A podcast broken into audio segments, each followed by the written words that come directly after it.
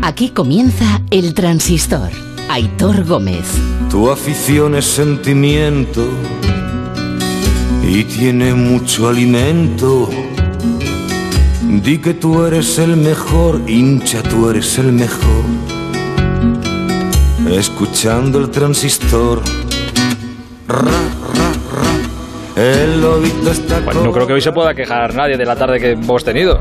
primero una goleada, cuatro goles en un partido y luego el, el, Italia-Austria, que ha estado como ha estado entretenido, a la prórroga Italia contra las cuerdas, yo creo que ha estado bastante bien el, asunto. No creo que nadie se esperara que Italia sufriera tanto en el día de hoy contra los austriacos, a los que por cierto no sé si hay que rendirles un monumento, pero, pero casi, porque tienen bastante, bastante mérito. Y tengo que enterarme ahora de por qué a Alexis le ha entrado semejante bajón porque Italia no haya conseguido, Donnarumma no haya conseguido ese récord histórico. Pero le ha dolido en, el alma, le ha entrado el puñal hasta el corazón casi. Eh, van a echar un ratito extra en este transistor que hoy nos queda más comprimido por esta prórroga. Hasta la una vamos a estar aquí. Y digo que van a echar unos minutos extra para hablar de todo lo que ha pasado esta tarde. Miguel Venegas, que está por aquí. Hola, Miguel. Hola. Está por ahí Mario Gago. Mario. Sí, por aquí seguimos. Felicitaciones, ¿se dice así? Hola. Complimenti, ¿no? Ah, complimenti. Auguri, auguri, complimenti. Bastante auguri, tanto auguri para ti. Eh, y ahora saludo a, ahora saludo a Alexis. Joder, que se ha, sufrido, pero mucho. En Italia nadie se esperaba. Fíjate, ayer hablábamos de que está la gente pensando en llegar a la final y hoy los austríacos os han puesto ahí, ahí, ¿eh? Sí, sobre todo muchas dudas en la segunda parte. No ha llegado el gol, ha dominado la primera parte, pero en la segunda ha habido fallos defensivos que no nos tiene habituado, no nos tiene acostumbrados y, luego además ese gol que ha anulado el VAR porque Austria había marcado y, bueno, al final había fuera de juego y ahí yo creo que la defensa italiana y todos los futbolistas de Italia han acusado mucho los nervios y luego ya en la prórroga yo creo que Mancini al final los cambios que ha hecho, cambiando el centro del campo, eh, el centro del campo y cambiando también los extremos con Velotti, ha sabido regenerar un poco el fútbol ofensivo y ahí ha encontrado los dos goles para el 2-1 final. Alexis, buenas noches. Buenas noches, ¿cómo estamos, hombre? ¿Qué pasa? te ha entrado un, es así como una puñalada trapera al corazón. Hombre, cuando hay un cuando hay un récord tan que lleva tantos años ahí vigente, ¿no? Desde los años 70 y tan difícil como este y estás tan cerca, pues yo, joder, yo quiero que se batan esos récords, hombre. Yo quiero que, ya, pasen cosas. Y estaba ya muy cerca. Habéis matado al pobre Donnarumma y a mí tampoco me parece un error tan gordo suyo. Joder, se le ha metido, un gol por su palo. Pues un gol por su palo, por Dios. un corner, tiene que estar en el centro Es más er- igual un poco, pero es más error de la defensa. ¿eh? Yo creo, yo estoy ese, gol no lo, ese gol no se lo puede meter nunca a un portero. Yo estoy a un portero decente, a un portero decente. Yo estoy con Ah, bueno, pues ya, pues estás con Venegas. Ah, bueno, pues ese es mi, mi, criterio está por ahí. Estás con Venegas y ese es tu criterio, perfecto. Mi criterio va por ahí, mi criterio va por ahí.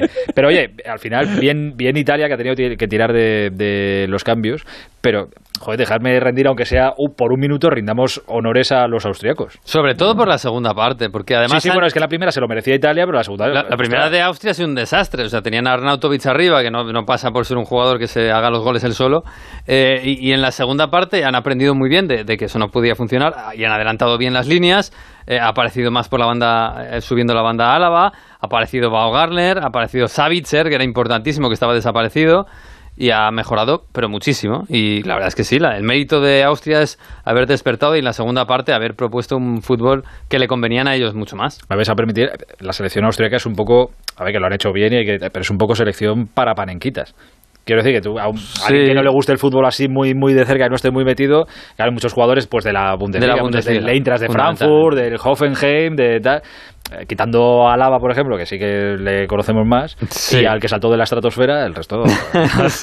Hombre, Savitzer, a Savitzer lo hemos visto porque juega en el, en el Leipzig, y además juega de todo, tiene un papel bastante importante como media punta reconvertido, y, de hecho en esta Eurocopa creo que ha aparecido demasiado poco para lo que debería ser importante ahí. Y luego sí, hombre, hay jugadores que en la Bundesliga... Bueno, y, Ar y Arnautovic también lleva una dilatada trayectoria, estuvo en, en el West Ham, en la Premier, pero bueno, sí, el resto. A mí me gusta mucho Leiner y Neimer, los dos. Eh, es un jugador de que se espera, pero son todos jugadores que están en la órbita de la Bundesliga. Y si no ves la Bundesliga, no los ves. Por lo que yo te decía. Es, una, es una selección un poco paniquita. Pero sí que te demuestra esto, Alexis, que aquí el más tonto te pilota aviones. Quiero decir que cuidadito, que ya estamos en los octavos de final de una Eurocopa y que aquí esperamos. Mira, es verdad que Dinamarca ha goleado, pero que cuidadito, que ni el más favorito que era Italia, que venía a jugar, lo va a tener fácil aquí. Sí, porque hoy Italia jugado muy mal. Hoy Italia en el segundo tiempo, sobre todo, y, no, y en el segundo tiempo ha Bueno, la primera parte está mejor, pero en el segundo tiempo ha concedido muchísimas ocasiones de gol, algo totalmente impropio de esta selección que si se caracterizaba por algo es por ser muy férrea atrás y hoy a, hoy a Austria le han concedido ocasiones, pero vamos, eh, yo he contado mínimo cuatro claras, si es que ha habido hasta una, ha habido hasta una clarísima eh, que se la ha generado un jugador solo. Eh, y, los defensas italianos reculando. Eh, o sea, sí, que, se ha, caído medio muerto. Sí, sí, sí, porque estaba ya muerto, estaba ya sin, sí, era estaba sin oxígeno el pobre, pero, pero es que es, impropio de, de, Italia el haber defendido tan mal. Lo, si, si, si hoy en, este partido eh, te pilla una selección con Lewandowski, estás en casa. estás en casa. Te pilla un Mbappé y en una de estas carreras y te mata. Es verdad que yo creo, no sé qué dirá Mario, pero yo creo que Di Lorenzo eh, no ha hecho honor a su titularidad, creo que ahí han echado de menos bastante a Florenzi. En, defensa, ¿eh? en ataque luego ha hecho una jugada espectacular. Y luego es verdad que Bonucci no está bien y se echa mucho de menos a Chiellini, porque, porque es fundamental en esta, en esta defensa. Es que Bonucci sin Chiellini se pierde mucho y, además no sé si fallos de... Hombre, se perdió un año entero en Milán y fíjate cómo acabó eso. Y, no le fue nada bien, es verdad. Eh, pierde la posición, luego falla en, rechazos, en balones que tiene que despejar y, ha fallado. Y a Chervi no ha tenido no ha tenido el nivel. Es verdad que Di Lorenzo es lo que hay, porque Florenzi está lesionado y es complicado que llegue para el Portugal, o sea, para el partido contra Portugal o contra Bélgica en teoría Chiellini debería recuperar y llegar para ese encuentro y mejorar a Bonucci, aunque Chiellini está con alfileres físicamente, porque va de lesión en lesión prácticamente cada mes. Pero es verdad que eh, el único defensa joven de esta nueva generación que decimos de Italia que, promete es Bastoni, no es titular, le quita el sitio a Cervi, eh, y, porque está acostumbrado a jugar a defensa 3, pero es verdad que Italia hoy defensivamente ha sido muy mejorable. Eh, yo tengo una pedrada desde el principio, eso lo puedo decir porque es verdad que desde el principio con Espinachola. Este muchacho es tirar piedras contra mi propio dejado también. MVP, ¿eh? Del partido. Normal. Otra vez. yo, le, yo le estoy descubriendo en esta Eurocopa. Igual me decís, tiene 28 años, juega en la Roma, igual me decís que ha hecho un temporadón espectacular en la Roma. Pues es verdad que tampoco le he hecho muchos vistazos a lo que hace la, Roma. Estuvo en, bueno, aparte del Atalanta, antes de que lo descubriéramos todos, eh, estuvo en la Juve y, luego se fue a la Roma. Tuvo un, un, estuvo a puntito de irse al Inter, creo que hace un año. Eh, y lo comentamos además con Mario porque hubo, se cabreó porque le, ningunearon un poquito y ha hecho una gran temporada en la Roma. Es un lateral. Es verdad que yo no esperaba que fuera casi el, gran baluarte ofensivo de esta Italia, ¿no? Pero es un, es un muy buen lateral. Alexis, ¿cuánto puede costar este hombre ahora? Hombre, en los, en los torneos esto como se revalorizan tanto los jugadores, pues... Sí, pero estamos pues, en pandemia, que se dice mucho. ¿Cuánto puede valer Maele ahora? Que, que, no jugaba casi en... O Dumfries, o, Gosens. La Roma, la Roma le compró creo que por 20 millones de euros, así, ¿eh? Hace dos temporadas. Pues ahora puede valer 40. Pues tranquilamente. Bueno, eh, oye, la Roma, hoy la Roma. Eh, Italia jugará en cuartos contra el ganador del Bélgica-Portugal, que se juega mañana. Jugará el viernes 2 de julio en Múnich a las 9 de la noche. Bélgica-Portugal, que es un partidazo, el gran partido, yo creo que de estos octavos de, final. Mario, ¿tú qué prefieres? ¿Qué prefiere Italia? Uf, Cristiano Ronaldo Susto muerte directamente. Enfrente. Yo creo que Italia prefiere Portugal por eh, la forma. Pues se equivoca. No lo sé por, por, por, no enfrentarse a Lukaku, porque ha sido eh, el, el, el, hombre del escudeto del Inter. ¿Tenéis más visto a Lukaku que a Cristiano? Sí, yo creo que sí. Yo creo que hay más miedo a Lukaku que a Cristiano Ronaldo. Y la forma de atacar, que físicamente le puede hacer más daño a Lukaku y con los pases al hueco de, de De Bruyne hacia Lukaku, creo que ahí puede sufrir más Italia, ¿no? Con dos laterales que suben mucho como Di Lorenzo y Spinazzola y pueden dejar huecos, ¿no? También ahí. Es verdad que, visto lo que se ha visto hoy, seguramente ya no hay el optimismo que había después de la fase de grupo. Ah, ya ha bajado un poquito el sufre, claro, claro, ya ha tocado. El centro del campo tampoco ha estado demasiado bien, se habla mucho de Berratti, ha sido titular y no ha acabado de, tener el ritmo de juego que se espera en unos octavos de final. Inmóvil tampoco ha estado determinante de cara a gol, de hecho incluso lo ha hecho mejor Velotti cuando ha entrado, así que bueno, yo creo que va a ir con pies de plomo, sea contra quien sea, aunque se espera que, oye, lleve la iniciativa con el juego, o, por lo menos lo intenten, porque esa es la idea de Mancini. Bélgica, Portugal, ¿tú das como clara favorita, Alexis, a Bélgica? Sí, pero creo que Bélgica se le daría mucho mejor a Italia que a Portugal. Portugal es un equipo más parecido a, a, Italia y es un equipo que, que, yo creo que le pondría mucho más, en muchos más apuros. Eh, sin embargo, Bélgica es una selección así más, más alegre, una selección que juega un fútbol bueno, eh, más, eh, menos, eh, pues, ¿cómo, lo diría? Menos rocoso, ¿no? Que, que, que, Portugal. Y a lo mejor a ese tipo de selección, esta Italia le puede meter mano con más facilidad. Yo creo que contra Portugal, puff, eso sería eso sería un partido de un gol, ¿eh? y si te lo mete Cristiano te vas te vas a casa. Eh, por eso yo creo, yo creo que es, es, es, favorito Bélgica contra Portugal, pero sin embargo creo que a Italia le viene mejor jugar contra Bélgica. Yo creo que Bélgica le viene mal a Italia porque Bélgica eh, va, impondría un ritmo de juego que es el que, el que estamos hablando este año de los ingleses, los alemanes contra los equipos italianos y españoles, y eso les puede matar a Italia, yo creo, ¿eh? porque yo creo que Italia... A, a Portugal, eh, bueno, se sienten cómodas las dos. Italia tiene la pelota, ataca, Portugal va la contra, que también se siente cómoda. Y sería un partido más de lo que estamos viendo en esta Eurocopa. Pero creo que Bélgica es lo diferente. Y yo es verdad que confío mucho en Roberto Martínez, pero me parece que sobre todo el ritmo de juego, el, lo que decía un poco Mario, ¿no? que Lukaku te puede pasar por encima físicamente, y también De Bruyne, y también incluso Hazard si estuviera bien, Carrasco y, Portugal no, Portugal tiene un ritmo muy lento y esperará que el partido le dé una oportunidad. Pues que si Bélgica tuviera a todos los que tiene al 100%, si les coincide el partido, se alinean los astros y se une el universo. Con que tuviera como tiene a Lukaku ya De Bruyne y con que Eden Hazard fuera el, de antes. Yo creo que sí, yo creo que si Portugal tuviera todos los que tiene al 100%, le ganaría a Bélgica. ¿En un 100% de Portugal contra Bélgica con estas plantillas? Portugal tiene muchísimo mejor, muchísimo mejor, ¿cómo va a tener al 100%? No está, no está al 100% ni Cristiano. Pero están a su 100% actual. No, de hecho, de, hecho Bruno Bernardo, Bernardo Silva no está al 100% ni, ni, ni, de cerca, Bruno Fernández no está al 100% ni de cerca.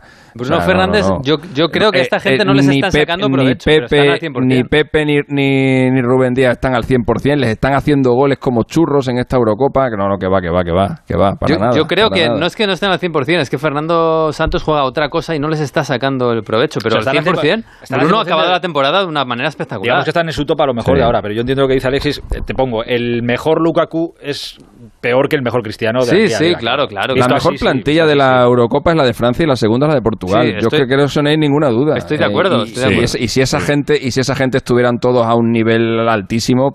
Pero es que yo creo que no es una cuestión de ellos estar a nivel altísimo. Yo creo que es de el entrenador.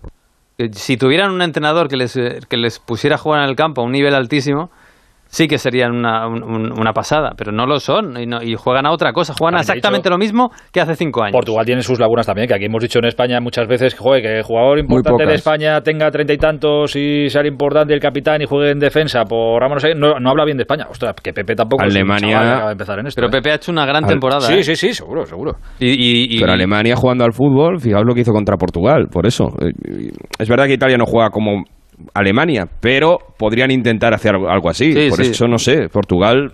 Yo, yo estoy de acuerdo con Mario. Yo creo que a, a Italia le viene mejor jugar contra Portugal que jugar contra Bélgica.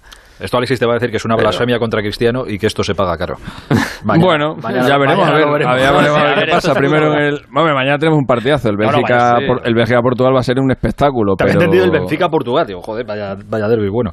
No, no, hombre, no. El Bélgica, Portugal va a ser un partidazo y, y, el, y el que salga de ahí también va a ser un partidazo contra Italia. Es que, Oye, da igual. me he hecho mucho de. Eh, iba a tener dudas porque si hubiera pasado a Austria, digo, ostras, pues aparte de España me, iba a hacer o de Austria o de Dinamarca. Pero es que yo creo que todos nos hemos hecho un poco de, Dinamarca. 0-4 le han metido hoy a, Gales. Y más allá de esto, es que Bélgica va a jugar el sábado a las 6 en Bakú contra el ganador del Países Bajos, República Checa que Dinamarca se plantara en semifinales de esta Eurocopa tampoco sería ningún sorpresón. No, y tal y como están ahora mismo, eh, tampoco sería un gran sorpresón que se plantaran frente a Alemania o frente a Inglaterra y les ganaran y se plantaran en la final. No sería un súper sorpresón. Evidentemente, ver a Dinamarca en la final sí que es una sorpre un sorpresón. Pero siguiendo este camino. cómo empezó. Eh, sí, sí, claro. Quedas con un susto. Sí, por eso también nos ha. Claro, por eso también nos, hemos hecho un poco de ellos. Eh, primero, el, primer partido lo perdieron como lo perdieron. Primero con el tema Eriksen, por supuesto. Que no tenía que haberse vuelto a jugar. Y luego, además, que Finlandia les marcó un gol y ya está. No, no pasó nada más. A Bélgica, Bélgica les gana pero a Bélgica en la primera parte les dan un baño. Y lo que pasa es que, claro, Bélgica saca del banquillo a De Bruyne y, y Hazard y, cambia todo. Pero y, Y, y los dos partidos que ha ganado, este 0-4 y el del otro día contra Gales 0-4 también, han hecho un partidazo y están jugando sin su gran estrella que está en el, que ha estado en el hospital, ya no sé si ha salido del hospital, pero que han tenido partidos muy han tenido partidos bastante asequibles, ¿eh? el único partido difícil que han tenido lo han perdido eh, y, y, el, y tiene mucho que ver el que se puedan meter en las semifinales por la parte del por la parte del cuadro ah, amigo, pero a Dinamarca, no, no, claro, es que eso es suerte. Porque ni siquiera porque ni siquiera ha sido primera de grupo, Aitor. Ya, ya, ni siquiera ha sido primera de grupo, pero ha tenido, la suerte de que ha caído por donde ha caído. Porque si en lugar de caer por ahí, caes, caes por la otra parte, caes por la parte de arriba.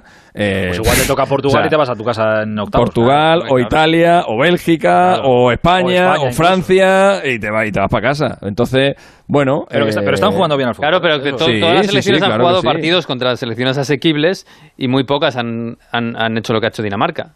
Vamos, casi ninguno. No, yo creo que Dinamarca está aprovechando su oportunidad. Ha tenido, ha tenido equipos a los que les tenía que ganar y les ha ganado todos menos a Finlandia, que lo de Finlandia fue un, fue un accidente total. Y el partido que tenía que perder lo ha perdido, que es el de Bélgica. Y además le remontaron y después, y ahí, ahí se vio la, ahí se vio la debilidad de Dinamarca, porque en el primer tiempo le pegó un baño a Bélgica tremendo y sin embargo acabó perdiendo el partido porque no supo definir. Eh, y yo creo que cuando Dinamarca se encuentre con una selección grande, grande, grande, pues ahí lo más normal es que pierda. Pero, pero es que no hay ninguna selección grande, grande por su lado del cuadro, porque para mí ni Inglaterra ni Alemania lo son es que están todas por el otro sitio. Entonces, por eso creo que le pueden ganar, creo que le pueden ganar a Inglaterra y Alemania. Muy igualado, muy igualado en ese nivel. Es un Inglaterra empatado, Inglaterra empatado con Escocia, Alemania empatado con Hungría en casa. es que eh, Inglaterra empató con Escocia en un partido terrible de Inglaterra. sí, sí, sí. Intragable, denunciable. Por eso que es que no no, no, no, no las considero grandes grandes en esta en esta Eurocopa y por eso Dinamarca les puede ganar. Ahora, yo creo que Dinamarca a Francia, a Portugal o a Italia no le gana. ni a Bélgica. Eso es bastante Claro, incluso a Inglaterra o Alemania no sería favorita Dinamarca, serían favoritas Inglaterra o Alemania. Otra cosa es que le pueda ganar, que les pueda ganar. Hoy están los madridistas, hoy, eh, después de este partido, están los madridistas de enhorabuena porque Gareth Bale ya está de vacaciones, con lo cual va a llegar fresquito a la pretemporada del Real Madrid. Veremos a ver si es un. Le han preguntado hoy, creo que le han preguntado, es que he visto la imagen, le han preguntado si era su último partido, si había sido su, último partido con la selección, se ha levantado y se ha marchado. Mm. Él ya dijo ayer, bueno, a ver si me queda. Él, dijo que iba a tomar una decisión y que iba a sorprender al mundo. Exacto que yo al, mundo, al mundo que se cambie Inglaterra, que va a jugar con Inglaterra a partir de ahora. Dijo, dijo si ahora si ahora digo lo que lo que tengo en mente, eh, no sé, se me cae el mundo encima, no sé qué dijo algo así. ¿Qué le queda qué le queda si Gales, o sea, si Gales, si Bale deja a Gales, qué le queda a como con referente, o sea, James Ramsey. Hombre, Ramsey, como capitán, digamos, como jugador referencia y en teoría en un futuro muy próximo ya inmediato eh, Daniel James, que es un jugador muy, pero vamos, que no son yo creo que Bale va a seguir, yo creo que Bale va a seguir porque está ya la eliminatoria del mundial en marcha, ya se han jugado, ya se han jugado tres partidos. ¿Cómo lo, tiene fácil para meterse Gales? Mm, que no lo sé, no me acuerdo. No, no, no, no, no, no lo tiene fácil, pero, pero bueno, pero pero tampoco está todavía todo perdido porque, porque está empezando la eliminatoria. Entonces, yo creo que la posibilidad de jugar un mundial con, con Gales, pues yo creo que eso le puede que no está tan lejos, vamos, que en septiembre están ya jugándose los partidos de eliminatoria. Así que yo creo que va, yo creo que va a aguantar. Un, ¿eh? un temporadón con el Real Madrid y al Mundial de Qatar. Bueno, con el Real Madrid. yo, es que veo muy a, yo veo a Bale ya queriendo descansar de una vida de, la, de la vida que ha tenido. Sí, yo no sé, yo no soy muy optimista con yo creo le veo en el máster de Augusta en tres años llevándose la chaqueta. Y es difícil que Gales vaya al mundial y, hombre, si ve que tiene opciones, igual sí que le apetece, pero. Estamos aquí un poco de vacile y tal. Que por cierto, es verdad que ayer yo he apostado un poco por Gales, todo el mundo ha apostado por Dinamarca, fenomenal, estuve fenomenal. pero que escucha que es una selección que llegó, seguramente, que ahora no lo recuerdo, seguramente porque el cuadro también le fue bastante Gales está en un, Gales está en un grupo, está en un grupo bastante fácil, ¿eh? Del mundial. Eh, con, sí, con Estonia, con, es un grupo de cinco y tienen, y tienen a Bélgica como cabeza de serie, pero luego con quien se va a jugar el Mundial es con la República Checa. Y, y, los otros son Bielorrusia y Estonia. Es decir, si Gales le gana el doble partido a la República Checa, está en el Mundial. Eh, o sea que yo creo que yo creo que Bale de hecho ya le han ganado en, en, Cardiff ya le han ganado 1-0 le falta el partido de el partido de Praga. Lo que pasa es que, eh, esto tiene esto tiene trampa porque hay muchos jugadores de esto que dicen venga estiro mi carrera para llegar al mundial pero claro esto implica estirarla dos temporadas más porque el mundial este es en diciembre. este año es una y media. Claro bueno de momento es de momento es estirarla hasta que acabe la, eliminatoria y ver si te has clasificado o no. Y luego pues ya y luego ya va viendo. Luego que dices venga juego un año más en el Madrid perfecto y luego ya eh, pienso en el mundial no, no, pero es que en el Mundial es en diciembre, con lo cual desde septiembre hasta noviembre tendrás que jugar en algún sitio. Es verdad que, es, un caso muy diferente por lo que han hecho con sus selecciones, pero Tony Cross ha dejado la selección. O sea, no va a jugar el Mundial. Que, que mira que sería fácil para Cross decir, bueno, pues un año y medio no llega. Tony Kroos sí que tiene una pinta de, disfrutar de la vida cuando deje esto. tiene, pinta de que ya lo está haciendo. No, y Kroos ya, y ya ha jugado mucho ha, mundial. Ha ganado un mundial. No, es lo mismo. No tiene esa necesidad. Pero vamos, que Bale, tiene 31, que Bale tiene 31 años. Que estáis hablando de un tío de 40. ¿31? Sí, 31 años tiene Bale. Bale, nació, Bale nació, en el 89, joder. O sea, es que. que tenía alguno más. Hace 32. No, no, pero escucha, que, lo, que, lo ha, que, lo, ha, dicho él, ¿eh? O sea, que, lo que sí, pero que no, pero, que, pero que si quisiera. Que no es una persona si normal. Encontrara la, si encontrara la motivación. o sea, no, en... decir, que no es un futbolista normal. Quiero decir que tiene que tiene la cabeza otras cosas, que no tiene la preparación física este año. Tiene otras Este año con, el, con el Tottenham cualquiera hubiera pensado, bueno, es una gran oportunidad para hacerse un hueco, casi se lo han telegrafiado para jugar con Son y con Harry Kane y, ser una maravilla, y no lo ha aprovechado, y ha, sido suplente, suplentísimo en el Tottenham, y es verdad que con, con flashes muy buenos, pero ya está, no, el propio Mourinho creo que llegó a decir que Bale no tenía el, la prepara no tenía el físico para estar jugando 90 minutos. No, físico sí tiene, bueno, tiene físico Bale, por Dios. Bueno, eso lo, lo, que no tiene son, Mourinho. Lo que no tiene son ganas, yo qué sé. ya, bueno, pero lo que digo, lo que digo es que el problema, la limitación de Bale o sea, por ejemplo, Sergio Ramos dijo que quería llegar hasta el Mundial de, de, México, Estados Unidos y tal. No, hasta el de 2026, ¿no? La limitación que tiene Ramos es una limitación, obviamente, de, pues, de, de su cuerpo, de su físico. Bale no tiene esa limitación. No, Bale, si quiere, si quiere llegar a, si quiere llegar al próximo mundial, llega de sobra. Pero no llega de sobra. Otra cosa es que no la apetezca o que, la motivación que, tiene otro Ramos, tipo de cosas. La mentalidad Ya, pero Ramos tiene, pero Ramos por mucha motivación que tenga, con 40 años es complicado que te lleven a un mundial. Pero, sí, pero, si, Ramos, quiere, sí. Pero si Ramos no tuviera esa mentalidad, ahora no estaría físicamente como está. Estaría a lo mejor pues como está Bale. Puede ser. Pero vamos, que en cualquier caso el que ha sembrado la duda claro, es el mismo. ha sido el mismo, con lo cual él, mismo es el que está a otra historia. sí, a mí no me extrañaría, de verdad, yo, yo no tengo ninguna información, pero si mañana dice que se retira, a mí no me extraña. De verdad, no me extrañaría. Eh, en fin. Eh, pues sería una pena. Hombre, claro. Ah, bueno, pues sería una pena porque. Ya ha sido una es, pena. Es un este jugador, fantástico. Es un jugador fantástico y, le hemos, y en esta misma Eurocopa le hemos visto un partidazo. Lo ha, eh, lo, ha clavado, Miguel. Ya ha sido una pena. Con lo que podía haber sido ese jugador. bueno, bueno, Bale ha conseguido muchas cosas. Sí, cuidado, sí, pero es que podía haber sido un jugador para la historia pero no lo. Pero, vamos, están muy lejos de ser un jugador para la historia. Amigos, que llegamos bueno, a la. Eh, jugadores que hayan marcado en dos finales de la Copa Europa, muchos no hay, ¿eh? No, no. Muchos no hay, o sea, en la historia está, ¿eh? Escucha, si se puede, se retirará con 32 y mira, su, y mira su currículum y habrá jugadores que hayan jugado hasta los 50 y, vamos, ni por asomo. Va a haber muy poca gente con el... Va a haber muy... Bueno, británicos ninguno. Con el palmarés de Gareth Bale, ningún británico va a haber. Vamos, eso... eso Pero que Bale podía haber ganado balones de oro, podía haber sido el líder de bueno, Madrid... ¿Cómo va, a ganar Bale un balón, va a ganar Bale un balón de oro en la era de Cristiano y de Messi? ¿Estamos locos o qué? bueno, que... Después de Cristiano que se fuera del Madrid, podía haberlo hecho. Estamos perdiendo la cabeza, claro, como son las horas que son. Alexis, por cierto, felicidades, ¿eh?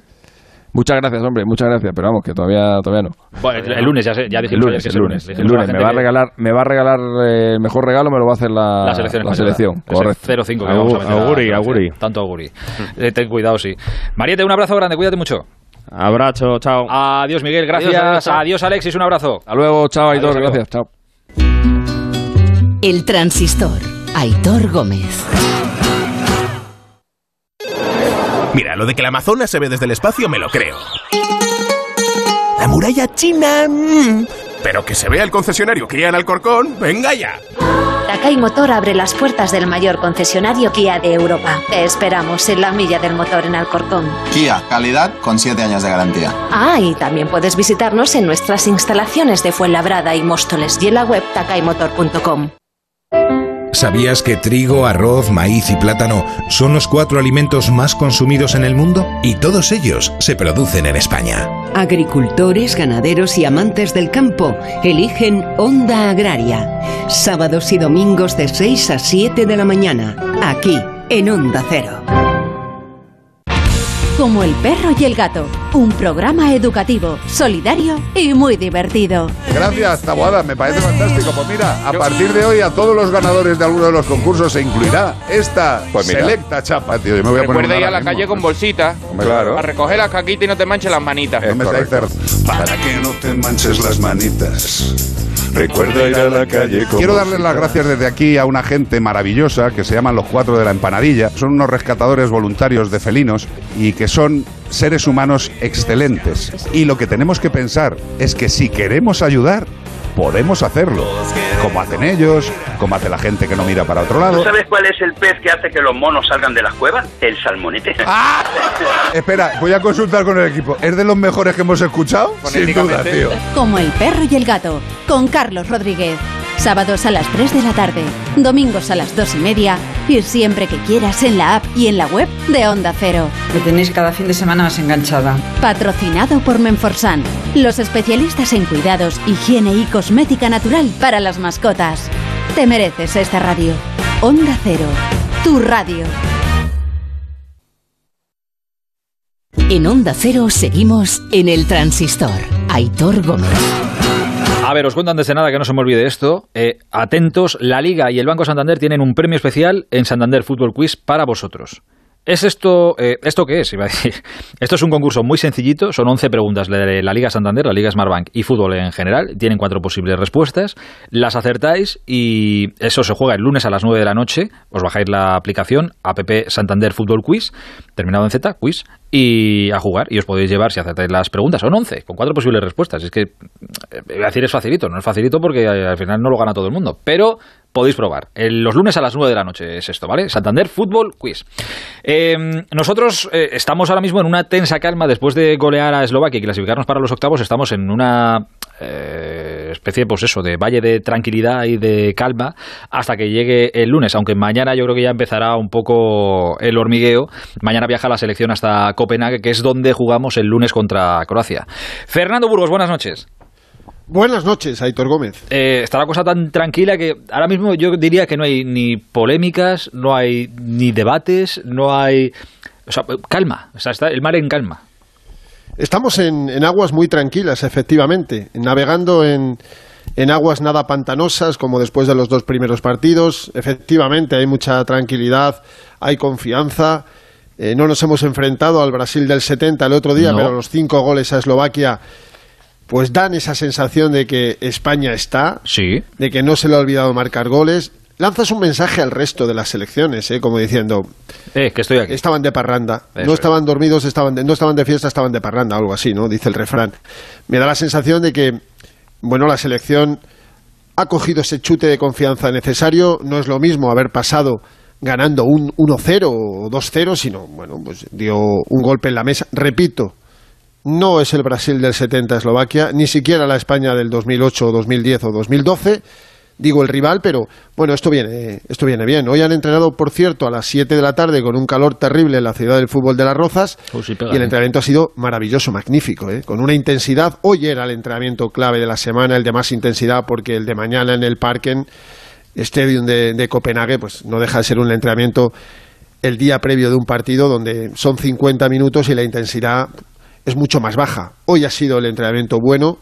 Eh, me consta que Luis Enrique ha salido sumamente contento porque tiene a 24 jugadores enchufadísimos, enchufadísimos. Bueno, llevan ensayando penaltis eh, unos cuantos días porque ahora llegan las eliminatorias. Ahora puede pasar cualquier cosa, Hitor.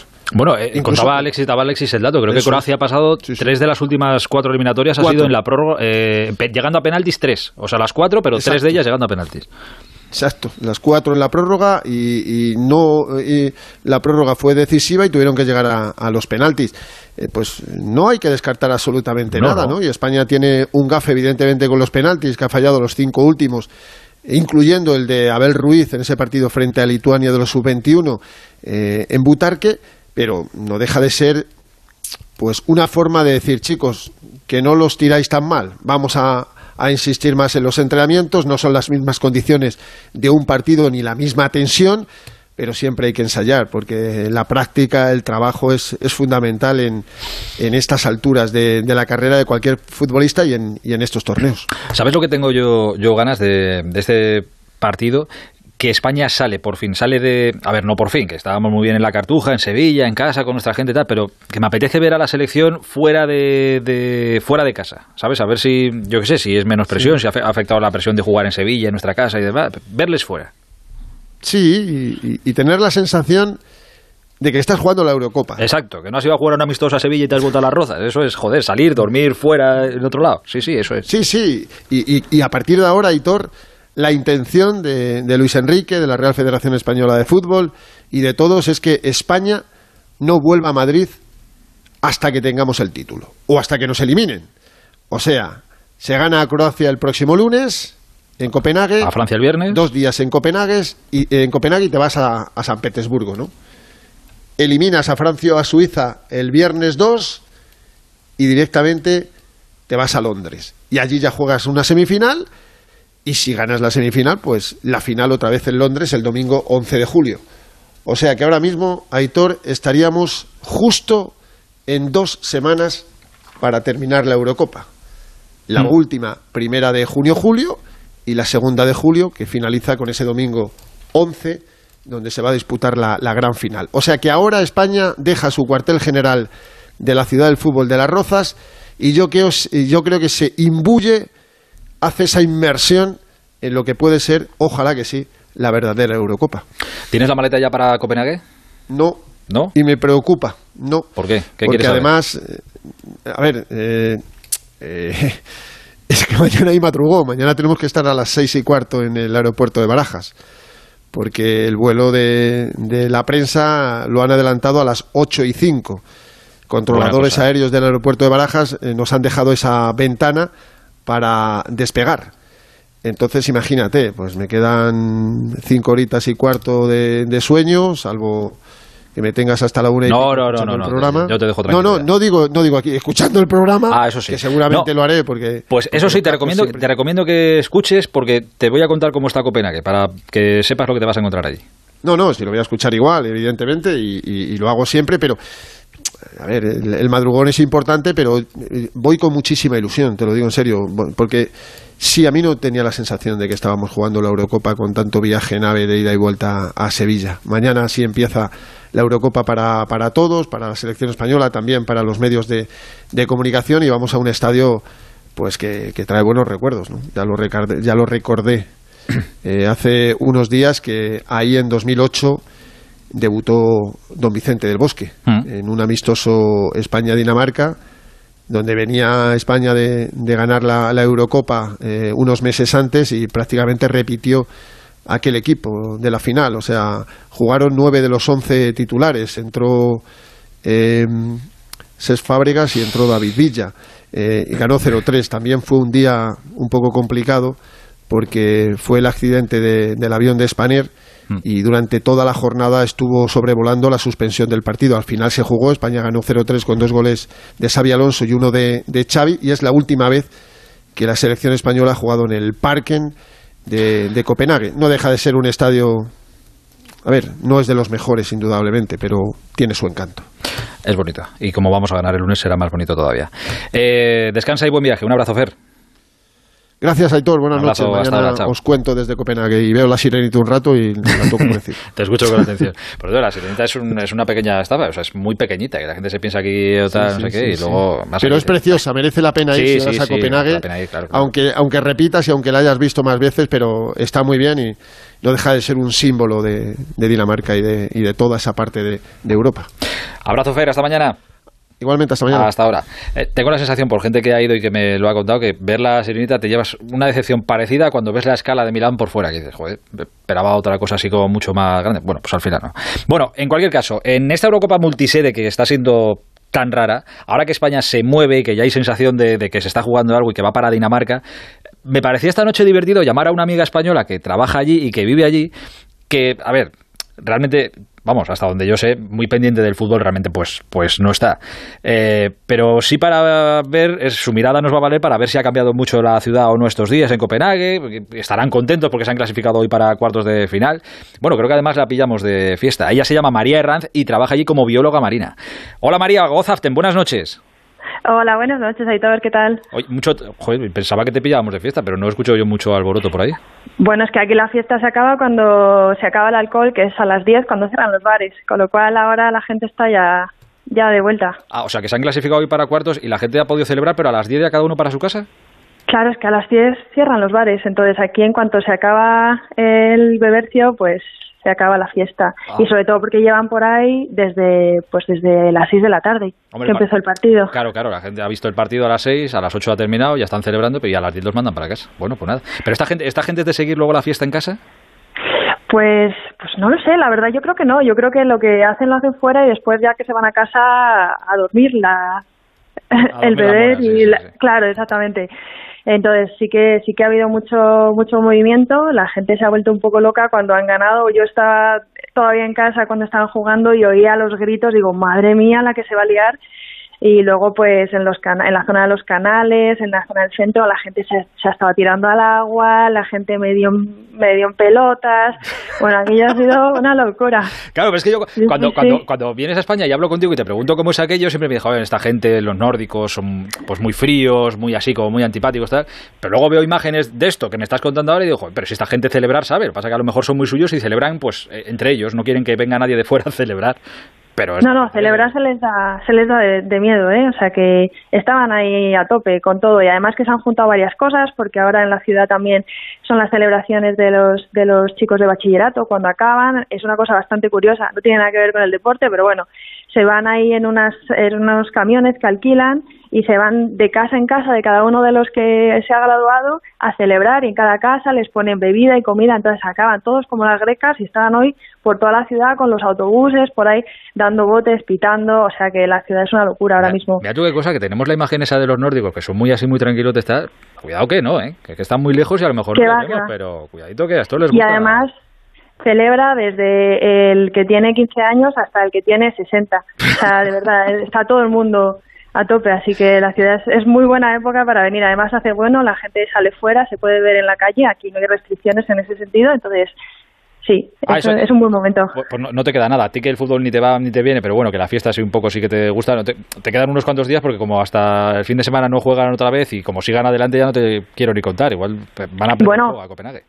Sí, sí, además que es que no se esperaban nada. Yo al principio, los compañeros que tengo, era como, bueno, juega hoy, pero bueno, eh, tampoco tenemos muchas esperanzas. Pero se han empezado a animar. Mi jefa el otro día se pintó las uñas con la bandera, que digo, bueno, pues aquí se están viniendo arriba, así que están todos a tope con, el, con el equipo. Sí, sí, sí. Eh, oye, me decías ahora, claro, vosotros en, en, allí en Copenhague, eh, pero no desde ahora, sino desde hace semanas, diré, no sé si meses, eh, lleváis una vida más o menos normal respecto a la pandemia. Sí, la verdad es que aquí se ha dado bien la cosa, han controlado mucho desde el principio han sido bastante restrictivos y empezaron a abrir muy poquito a poco, ha sido muy escalonado y lo último ha sido hace un par de semanas que han dejado, pues eh, ya no se llevan las mascarillas, solo en transporte y lo lleva honestamente quien quiere. Aquí la gente ya hace un poquito lo, que le da la gana. Entonces, simplemente es la única restricción y mantener la distancia de seguridad y, y, poco más. Y lo que pasa es que está casi todo el mundo vacunado. Están ya llamando a los últimos grupos eh, que ya queda la gente de 30 a 35 años y, y bueno, están con la gente de 35 a 40 y la gente de, de 25 a 30. Eh, ahí nos van ganando. Aquí vamos un poquito, un poquito más despacio, un poquito más por detrás. Eh, oye, a ti que, eh, lo que decía, a ver, sí, claro, si juega Dinamarca y el país se pone en llamas, pues evidentemente, claro, sabes lo que pasa, pero que tú no estás pendiente del fútbol todo el rato, que estás a otras cosas. Si, tú, si, te das ahora un paseo, si sales mañana por la mañana, que es domingo, a darte una vuelta por allí, ¿se nota que allí va a jugar la selección española, por ejemplo, el lunes? Uf, pues no te sé qué decir. No, yo creo que no, porque lo que más veo son banderas eh, danesas, aunque aquí la comunidad española es bastante grande. Además, lo que he visto es en redes que la gente está para coger para coger entradas para el partido. O sea, que está la gente en plan, ¿has pillado las de 50 euros? Porque claro, eh, las entradas van de 50 a 180, por lo que tengo entendido. Entonces está la gente pues muy ojo avisado para, para coger las entradas que son más asequibles, porque bueno, no dejamos de ser gente trabajadora y que hay mucha gente que está aquí haciendo lo que puede. Entonces, sí, pero los que pueden están buscando, buscando entradas para ir, o sea que sí que parece que va a haber bueno, tú sí, un montón de, tú si quieres, si quieres, si quieres buscar, compra la de 50, que, se, que se ve igual y se disfruta lo mismo. Sí, sí, yo creo que lo voy a ver desde, desde la barrera. O sea, ah, no creo que me anime. Oye, antes de, antes de terminar, eh, y aprovechando la llamada contigo, porque como sé un poco todo lo que has... Bueno, un poco no, lo sé mucho. Quería que fuera también una llamada reivindicativa, porque he dicho antes que María es eh, bióloga marina, eh, pero es una mujer que ha tenido que trotar mucho por el mundo, una investigadora que ha tenido que trotar mucho por el mundo, porque aquí en España no consigue trabajo, porque no hay trabajo de, de lo suyo, que se vea un poco más a nuestros investigadores y reclamemos un poquito más de que os presten atención, porque tú has dado vueltas por el mundo, tú has estado en Canadá, ya no me acuerdo en cuántos años, dos, tres. Cuatro años y medio he estado. Cuatro y medio. Fíjate, se me hicieron cortos. Sí, y aquí ya llevo dos años y me quedan dos años más porque he conseguido financiación para mi propia investigación, que además me financia eh, una fundación que se llama Bilum, que es la, bueno, la fundación Velux, que hacen las ventanas Velux. No sé si la gente lo conocerá, pero vamos, son bastante famosas, las que son oscilobantientes y toda la pesca. Entonces, sí, entonces esta gente sí que promociona y da mucho dinero. Y también la Carlsberg, la cerveza, eh, da muchísimo dinero para la ciencia aquí. De hecho, son las eh, son de las de las dos fundaciones que más que más dinero dan. Entonces, sí es verdad que estaría muy bien que en España este tipo de empresas que quizás no tienen tanto que ver con la investigación sí que se propusiesen promocionar este tipo de, de la ciencia, la investigación y, y gente como yo, ¿no? Pues sí, no, no, es verdad. Y ahora que estamos todos tan con la ciencia, pasa que luego se nos olvida rápido, pero que la ciencia, la ciencia nos está salvando la vida. No ahora, sino desde hace mucho tiempo. Nada, aquí queda la reivindicación. A ver si tenemos suerte y alguien. Muchísimas gracias. Oye, gracias por el ratito. Y nada, si Dinamarca la sigue liando como la están liando, pues te seguiremos llamando. A ver si te tiran la casa abajo o, se aguanta aquello. Aquí estaré. Muchísimas gracias. Nos vemos pronto. Un beso grande, María. Venga, un besazo. Hasta Adiós, chao. Eh, oye, pues dentro de cómo está todo, si estáis buscando un destino para el verano, Copenhague parece que está bastante bien. Lo de la sirena, de verdad, eh, pero, pero que está bastante bien la, la, ciudad. El lunes lo jugamos allí en Copenhague, en Dinamarca, contra Croacia. Mientras tanto, seguimos adelante. El transistor. Aitor Gómez. Mira, lo de que la Amazonas se ve desde el espacio me lo creo. La muralla china... Pero que se vea el concesionario Kia en Alcorcón, venga ya. Takai Motor abre las puertas del mayor concesionario Kia de Europa. Te esperamos en la milla del motor en Alcorcón. Kia, calidad con 7 años de garantía. Ah, y también puedes visitarnos en nuestras instalaciones de Fuenlabrada y Móstoles y en la web takaimotor.com. ¿Sabías que trigo, arroz, maíz y plátano son los cuatro alimentos más consumidos en el mundo? Y todos ellos se producen en España. Agricultores, ganaderos y amantes del campo eligen Onda Agraria. Sábados y domingos de 6 a 7 de la mañana, aquí en Onda Cero. Como el perro y el gato, un programa educativo, solidario y muy divertido. Gracias, Taboada, me parece fantástico. Pues mira, a partir de hoy a todos los ganadores de alguno de los concursos se incluirá esta pues selecta chapa, tío. Yo me voy a Recuerda ir a la calle con bolsita, claro. a recoger las caquitas y no te manches las manitas. Para que no te manches las manitas. Recuerda ir a la calle. Quiero darles las gracias desde aquí a una gente maravillosa que se llaman los cuatro de la empanadilla. Son unos rescatadores voluntarios de felinos y que son seres humanos excelentes. Y lo que tenemos que pensar es que si queremos ayudar, podemos hacerlo. Como hacen ellos, como hace la gente que no mira para otro lado. ¿Sabes cuál es el pez que hace que los monos salgan de las cuevas? El salmonete. ¡Ah! Espera, voy a consultar con el equipo. ¿Es de los mejores que hemos escuchado? Sin duda, tío. Como el perro y el gato, con Carlos Rodríguez. Sábados a las 3 de la tarde, domingos a las 2 y media y siempre que quieras en la app y en la web de Onda Cero. Me tenéis cada fin de semana más enganchada. Patrocinado por Menforsan, los especialistas en cuidados, higiene y cosmética natural para las mascotas. Te mereces esta radio. Onda Cero, tu radio.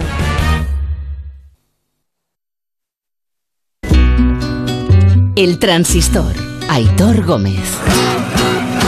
Ya os lo he dicho, pero por si hay algún despistado que os estamos dando la oportunidad, que os están dando la oportunidad de trincar 5.000 euros por contestar a 11 preguntas que tienen cuatro posibles respuestas, que son de fútbol, de la Liga Santander, de la Liga Smartbank, de fútbol en general. Tú que estás ahí todo el día pegado a la tele y leyendo la prensa y escuchándonos en la radio, que, te las vas a saber. Pues hay 5.000 euros en juego todos los lunes a las 9 de la noche. ¿Dónde? En Santander Fútbol Quiz, que es el concurso que la Liga y el Banco Santander tienen para vosotros. Santander Fútbol Quiz, os bajáis la aplicación y los lunes a las 9 de la noche, pues 5.000 euros en juego por contestar esas preguntas. Yo creo que vale la pena, y vosotros además que sabéis, gente lista y preparada, lo tenéis chupado. Ciclismo.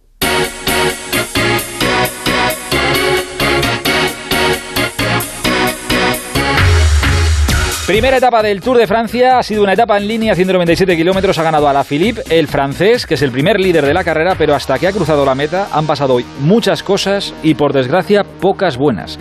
Ha habido dos caídas importantes, una provocada por una espectadora eh, que ha provocado una montonera tremenda y a 7 kilómetros de meta, otra caída más velocidad, también eh, provocada esta vez por los ciclistas. Ha sido pues el típico afilador que hacen ahí en mitad de carretera. Y otros tantos que se han ido al sol. Así que hasta ahora pide casi más esto, un parte de guerra que otra cosa. Por ejemplo, Mar Soler, el ciclista de Movistar, problemas en la muñeca, no va a tomar mañana la salida. Primera baja española en este Tour de Francia. En el primer día, su compañero Miguel Ángel López, eh, uno de los favoritos para luchar por la victoria, ha perdido hoy tiempo, también fruto de esas caídas que ha habido. Valverde está sano, pero ha perdido también bastante tiempo. Chris Froome, veremos a ver cómo está mañana o si puede salir o no. Y si sale, de qué manera está, porque ha perdido también muchísimo tiempo, aunque no viene aquí a pelear la victoria por el Tour, pero bueno, y ha terminado muy magullado, por cierto, Chris Froome. ¿eh? Esto es lo que ha pasado en todo el día de hoy, en la primera etapa, solo la primera. Perico Delgado, buenas noches. Hola, buenas noches, Aitor. Joder, el parte de guerra es tremendo. Mira, e-, es, algo habitual, eh, o sea, no solo en el Tour, en el Giro, en la Vuelta a España, las primeras etapas hay muchos nervios, la gente ha estado preparando la carrera, su gran carrera con meticulosidad y llegan con ganas de lucirse y entonces cuando hay situaciones de peligro, pues eh, el problema es que hay mucha gente ambiciosa y eso es lo que provoca muchas veces caídas y si además añadimos que se pone a veces, por desgracia hoy, colaboración por algún parte de ese público que por querer ver la carrera está más pendiente de las cámaras de televisión que de los corredores, pues se producen esas lamentables caídas. Y especialmente ahora, pues en este ciclismo moderno donde alrededor del jefe de filas lleva cuatro o cinco o seis corredores del mismo equipo, suele ser habitual y la propia tensión que haya caídas muy numerosas, ¿no? Se puede decir que esto es habitual en las grandes carreras, las primeras etapas, pero eran caídas de cinco o seis corredores, pero ahora la de hoy han sido dos, pero yo creo que ha habido como una 50, unos 50 corredores por los suelos y, algunos han hecho daño por desgracia. Que, los que iban por delante han tenido que, no te voy a decir echar pie a tierra, pero sí frenar para esperar a todos los que venían, que, ha sido un buen detalle, quiero decirte. Claro, eh, en, la primera caída era 30 38 kilómetros a meta, eso daba tiempo a los equipos a recomponer un poquito y pensando un poco la misericordia de los que han librado la caída y que van por delante, ¿no?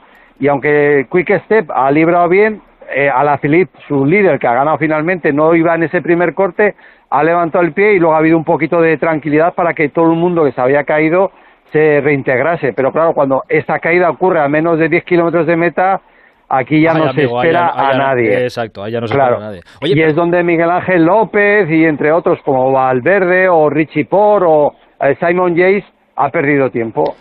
Quería hacerte una, una consulta, pero eh, claro, tú evidentemente sabes mucho más de esto y tendrás más memoria y has vivido muchas cosas. Eh, pero yo no, no recuerdo, sí que recuerdo caídas y que espectadores, por desgracia, hayan provocado caídas.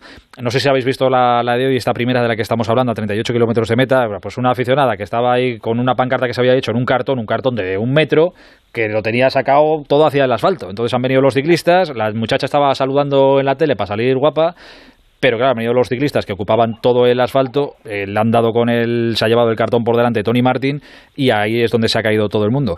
Y estoy leyendo una información del diario West France que eh, estaba apuntando que el Tour estaba meditando denunciar a la aficionada.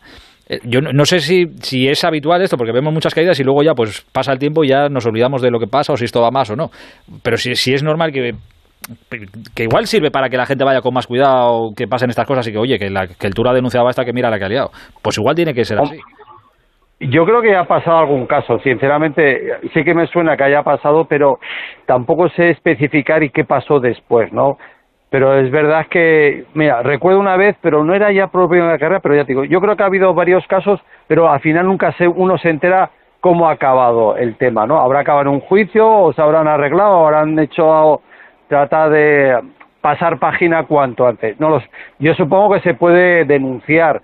Lo que pasa que ha, sido, imprudente, es verdad que ha sido imprudente. Ha sido es como cuando hace años también un fotógrafo viene un corredor escapado, un italiano, Guerini en Alpe d'Huez se pone delante a hacer la foto y claro, las cámaras de fotos te alejan mucho el objetivo lo que estás viendo y claro, el corredor va subiendo, que tampoco se vaya muy rápido, pero va subiendo a 20 kilómetros por hora, y el ciclista pensando que se iba a apartar, como muchas veces ha pasado, que a última hora se aparta el fotógrafo, en este caso no, y chocó de frente, y fue una imagen cómica. Afortunadamente, Guerini, el italiano, pudo ganar la etapa, pero vamos, el leñazo que se pegó fue, fue duro.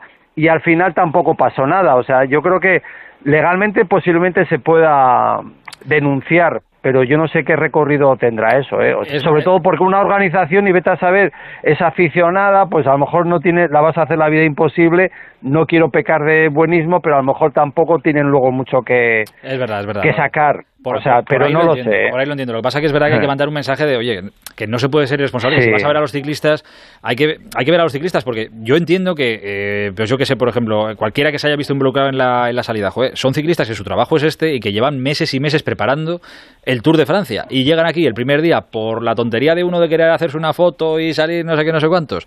Te tienes que ir a tu casa o te dejan fastidiado o te ibas a hacer algo en la general y ya has perdido 20 minutos porque te han hecho no sé qué, ostras, es que te estás jugando con el trabajo de, mira, Hay una cosa, hombre, la gente que te anime, que pone pancartas y todo eso está bien. Y de hecho, hace años, hace años daban una, había una marca comercial que daba una especie de manoplas de cartón para animar a los corredores y las extendían en, o sea, la propia caravana publicitaria lo daba al público, entonces el público pues animaba y hacía ese gesto con esa manita, ¿no?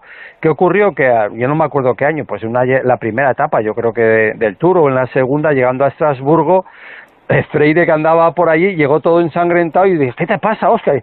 Bueno, pues el caso es que una manita, un guante de estos de cartón, cortó a la velocidad de los sprinters, cortó a un corredor, a Thor Husot, le hizo un pequeño corte de sangre, pero claro. Iba eso para atrás y claro. Pero bueno, el, hecho, ese, ese hecho en particular provocó que, que esta empresa, bueno, o realmente al Tour de Francia le dijeron que esas manoplas de cartón o esa guante o esa mano de cartón que no se podía dar para evitar esos riesgos.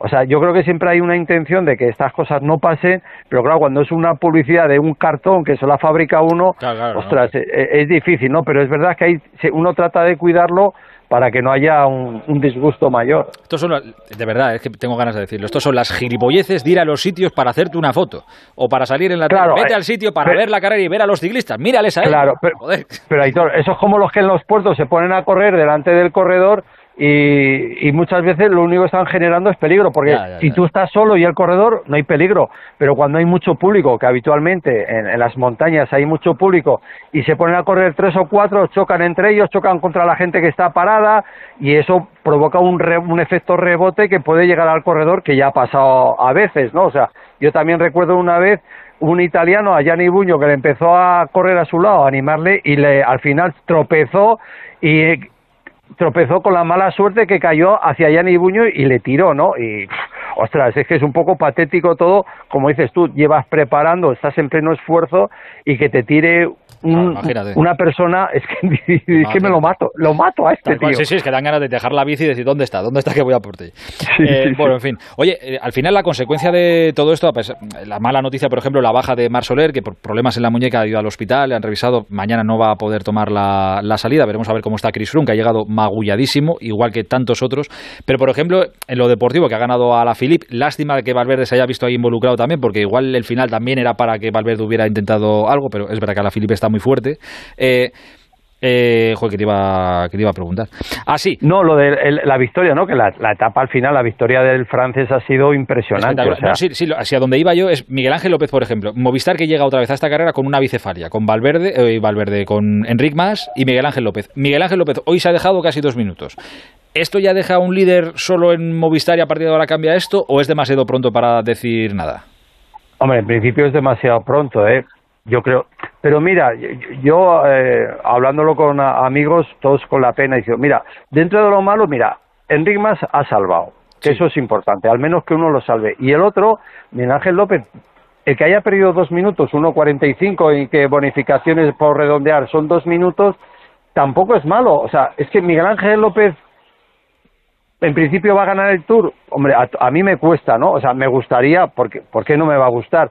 Eso puede jugar una ventaja de cara a esas etapas de montaña que la gente que tiene un poquito tiempo perdido va a tener una libertad que a lo mejor Enric Mas no tiene. Y eso le puede venir bien tanto a Enric Mas como a Miguel Ángel López y especialmente al equipo Movistar porque pueden optar a unas victorias de etapa cuando llegue la, la montaña. Así que bueno, eh, no, no, es empezar con el mejor pie, con el mejor pie, pero yo siempre digo que estas cosas hay que darles la vuelta diciendo, a lo mejor esto me viene bien de cara a futuras etapas y dices, hago cuarto y gano una etapa, está muy bien, o hago quinto y, hago, y gano una etapa. Es mejor que haya una victoria de etapa si ves que no te vas a meter en el podio y, lógicamente, si, si la victoria del Tour no, no está un poquito en tus manos. Pues también es, también es verdad. Hoy, hoy han sido 197 kilómetros, que por desgracia han dado para mucho. Mañana son 183 entre Perros eh, Guirec o Pegos Guirec y el muro de mm. Bretaña. Es más duro el muro de Bretaña que lo de hoy, ¿no? Sí, eh, lo único que es más corto, o sea, el de hoy tenía tres kilómetros de largo, el de mañana son dos, el primer kilómetro es mucho más duro que el de hoy, de hecho, bueno, pues unas cosas de estas que a algunos aficionados les gusta, le llaman el Alpe d'Huez de Bretaña, claro, Alpe d'Huez tiene 16 kilómetros de puerto duro, esto ya has dicho que son dos, pero bueno, aparte de, de esa guiño que hacen allí los bretones de ese muro, pues la verdad es que es un final de etapa también muy bueno, ¿no? Se puede decir para la Philippe, para Bud Van para Matthew Van Der Poel, para Alejandro Valverde. Y eso yo creo que, fíjate, pues para Alejandro, a lo mejor decide arrancar desde lejos, al no ser un hombre peligroso para la general, puede tener una capacidad de maniobra que a lo mejor en otras circunstancias no las tendría.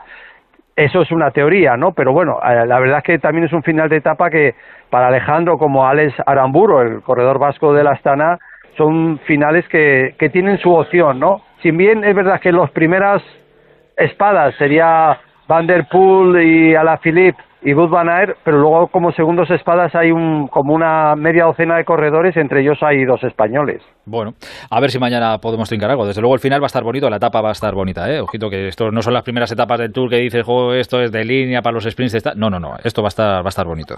Eh, pensé que iba a ir peor de tiempo y que no me iba a dar tiempo, pero me va a dar tiempo a hacer... ¿Te puedo hacer la consulta, Pedro, así un poco por encima que te, decía ayer? Que sí que me tienes en ascuas. Yo estoy, a uno me ha dicho diciendo, ¿pero qué te que iba a preguntar? Digo, digo, no lo sé. es que no tengo ni idea. Dice, ¿pero no te ha avisado ni te ha dicho? Digo, no, no, estoy esperando, no solo yo, sino muchos. ¿Qué, duda existencial? ¿Qué duda existencial tienes? No, no, es que, mira, estoy, estoy eh, escuchando, es que escuché el otro día el podcast de un compañero, el compañero de Radio Marca, Pablo Juan Arena, que está haciendo de, pues, de la época de la radio de hace años y demás. Y este último capítulo iba un poco de la vuelta y cómo se hacía la vuelta hace años con Joserra y con García, era aquello tal. Pero hay una cosa que yo no sabía. Con los helicópteros bueno, dicen o cuentan ahí que con los helicópteros os podían ayudar o que algún ciclista se le podía ayudar con el helicóptero si el helicóptero se le ponía delante o detrás. Digo, ostras, pero esto se bueno, sí, ¿Era eh, verdad esto?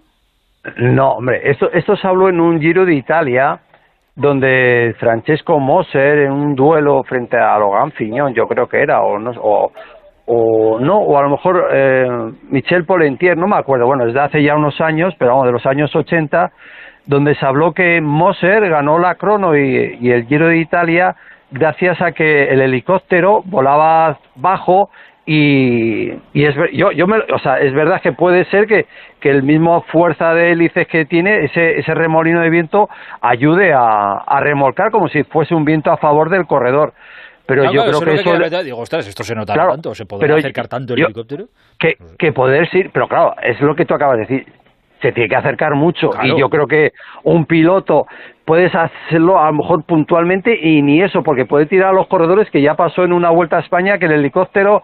Eh, un helicóptero bajó mucho y empezó a tirar vallas y pegó un buen bandazo a los corredores y eso normalmente no, tienen que volar alto y están obligados a volar a una altura porque los, las cámaras que llevan ahí de televisión no, no necesitan estar encima del corredor, tienen unos zoom súper buenos. Pero es verdad que, ya digo, en un Giro de Italia sí que se habló que Moser había ganado la crono y yo creo que finalmente el Giro, gracias a la ayuda de un helicóptero, que le ayudó a empujarle. Pero yo insisto, esto hablándolo con gente así, o por lo menos con los que consulté yo, me dijeron para eso hay que estar volando muy bajo y un helicóptero no, no vuela tan bajo por seguridad del, de la máquina, del piloto y, de todo. O sea que eso es un poco un bulo de tantos que muchas veces salen en, en, distintas informaciones. Ahora, pues aclarado queda. ¿Ves qué fácil era?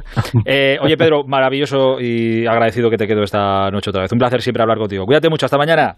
Venga, hasta mañana. Adiós, amigo, chao. Vete a aclarar las dudas preguntándole a la gente que, que sabe. Sí, que esto es lo mejor del mundo. Oye, que no ganamos para sustos en el Mundial de Motos, ¿eh? que ayer se cayó Márquez, que hoy se ha vuelto a caer, por cierto. Pero sobre todo la caída gorda y peligroso del día de hoy ha sido la de Pedro Acosta, el líder del Mundial de Moto 3, al que literalmente le ha pasado una moto por encima. Y esto, por desgracia, ya ha costado vidas en el Mundial de Motos. Y desgraciadamente más aún, lo hemos visto recientemente. Pero hoy el Ángel de la Guarda ha bajado otra vez y... Eh, no sé si va a poder correr mañana o no, pero por lo menos está vivo y bastante bien para cómo ha sido el golpe. Compañero de la revista Motociclismo, Chechu Lázaro, buenas noches. ¿Qué tal, Aitor? Buenas noches. Eh, ahora te pregunto por el estado de... Bueno, lo primero que te voy a hacer es preguntar por el estado de salud de Pedro Acosta, que es lo que más me interesa. Y ahora contamos una cosa del hombre que sale desde la pole en MotoGP mañana, que es importante. Pero ¿cómo está Pedro Acosta? Pues afortunadamente bien, porque tú lo has dicho, eh, eh, ha sido una imagen escalofriante.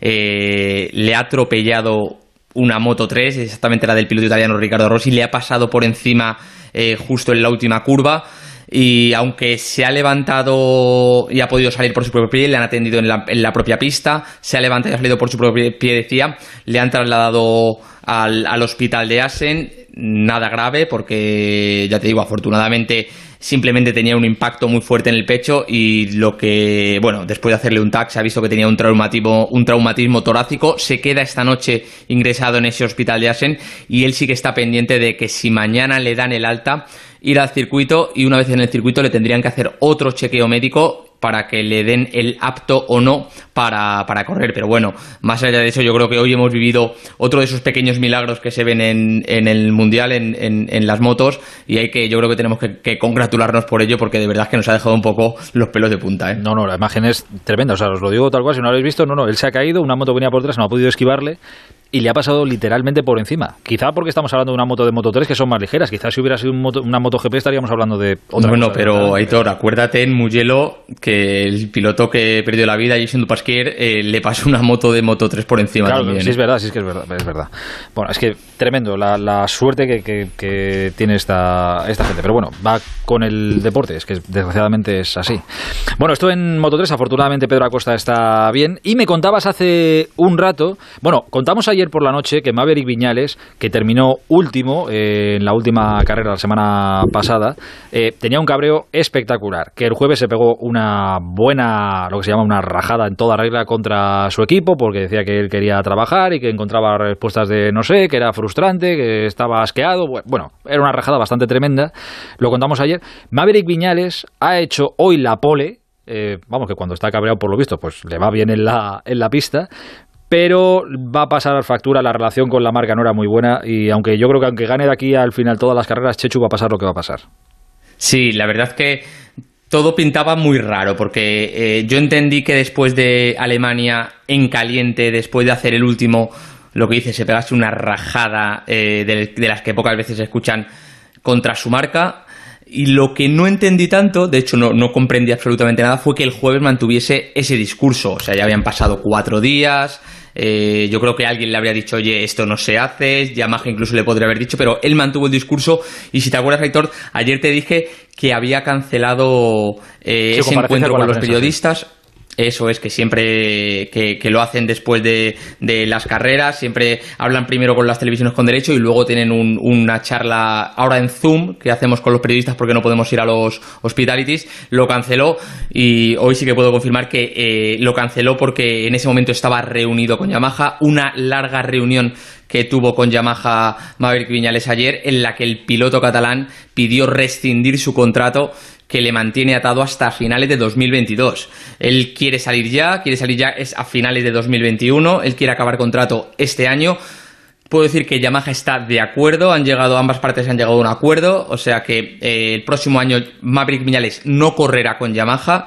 Ya te digo, eh, la, relación ah, ya había llegado a un punto en el que estaba la tensión era demasiado alta, había malestar por parte del piloto, pero también por parte de la fábrica. Además, la fábrica tiene en ese sentido cubiertas las espaldas con un piloto como Fabio Quartararo, joven que es referente ahora de la marca y que está, está cuadrando buenos resultados.